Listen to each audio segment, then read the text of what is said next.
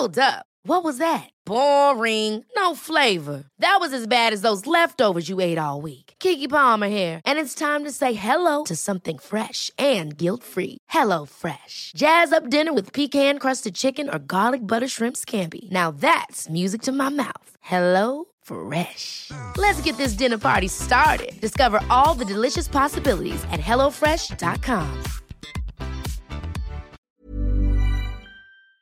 When it comes to wardrobe staples, the things that feel as good as they look are what we wear again and again. But finding those perfect closet additions can be tough, especially in the shoe department. Unless you're shopping at Rothy's and their sustainably made machine washable shoes that are built to last because they knit both style and comfort into every pair. The Rothy's signature sneaker combines game changing comfort with a tirelessly cool look, so it goes with every outfit, from casual to elevated. And their one of a kind driving loafers feel great with or without socks and come in classic colors and eye catching patterns. Forget about the break in periods you expect from other shoes. The soft, flexible materials and wildly comfortable Rothy's insoles make their shoes one of the most wearable right out of the box. Find out what the hype is all about. Discover your new favorite pair of shoes and get $20 off your first purchase at rothys.com forward slash hype. That's R O T H Y S dot com slash hype.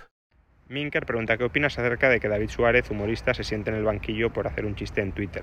Pues me parece una vergüenza, me parece un ataque a la libertad de expresión y creo que habría que eliminar todas las sanciones sobre las expresiones libres de las personas. Lo que debería estar sancionado en todo caso son los comportamientos de las personas, no sus palabras, no sus pensamientos. Es verdad que a veces las palabras, eh, no tanto los pensamientos que son más difíciles de detectar, pero es verdad que en ocasiones las palabras eh, pueden ser pues, amenazantes y pueden anticipar actos que sí sean delictivos. Y en ese caso, pues como en el caso, ya digo, de las amenazas, sí que puede haber una sanción asociada. Pero hacer burla, eh, mofarse de algo, bueno, le podrá molestar al que, al que sea receptor de esa mofa, pero no está actuando de manera violenta contra esa persona. Esa persona puede también hacer mofa de aquel que se está burlando y esa sería la, la réplica proporcional. Tú te burlas de mí, pues yo me puedo burlar de ti, si, si, es que quiero burlarme de ti, a lo mejor no quiero, pero desde luego eso de yo me burlo de ti y tú me encierras en la cárcel o me metes una sanción gigantesca, pues no hay proporcionalidad alguna. Y por tanto, ya digo, este tipo de, sanciones, en términos generales, creo que deberían desaparecer de cualquier ordenamiento eh, o de cualquier código penal liberal.